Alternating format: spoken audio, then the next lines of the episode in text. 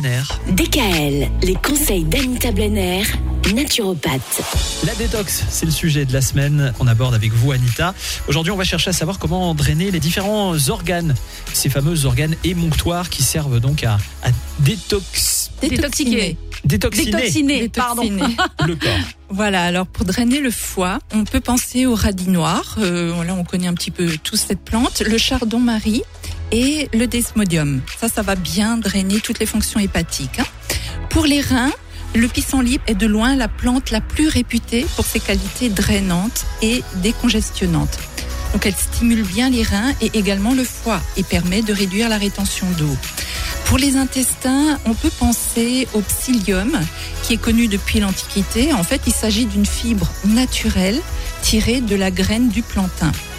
La mauve, la bardane et le séné sont toutes des plantes nettoyantes des intestins. Et pour régénérer et purifier les poumons, ben, il y a l'huile essentielle d'eucalyptus qui stimule bien l'évacuation des déchets. Et on peut également penser au vinaigre de cidre en le mélangeant avec un peu de miel et d'eau légèrement salée. hein. on appelle ça le cocktail de Jarvis qui marche très bien. Il y a également le romarin, tout ça c'est pour les poumons. hein. Le romarin qui a un fort pouvoir euh, détoxifiant, l'artichaut, l'ortie, le curcuma.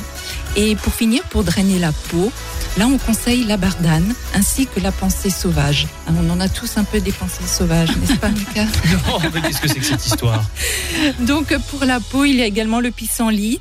Et puis pour la peau des adolescents, euh, pour l'acné, on peut faire également une, une cure de zinc. Ah, Mais alors tout ça, même quand on parle des plantes, c'est à avaler, on est d'accord, c'est pas à appliquer sur la peau. Oui, c'est à avaler, soit en tisane. Alors vous pouvez les trouver soit dans des herboristeries ou dans des magasins bio euh, qui connaissent toutes ces plantes-là. pour la d'habitude, on doit faire ça pendant combien de temps pour drainer correctement? Alors c'est au Oui. cas par cas, vraiment Ah, il faut voir euh, jusqu'à ce que euh, les symptômes disparaissent euh, et que les montoirs soient vraiment bien nettoyés. Mais une cure d'un mois, euh, c'est En règle ce qu'il faut générale, faire. c'est un Oui. mois. Oui. D'accord. Là, on a vu comment drainer chacun des organes séparément. Demain, on va essayer de trouver des solutions pour drainer tous les organes en même temps. Ça peut être pas mal, ça. à demain. DKL, retrouvez l'ensemble des conseils de DKL sur notre site internet et l'ensemble des plateformes de podcast.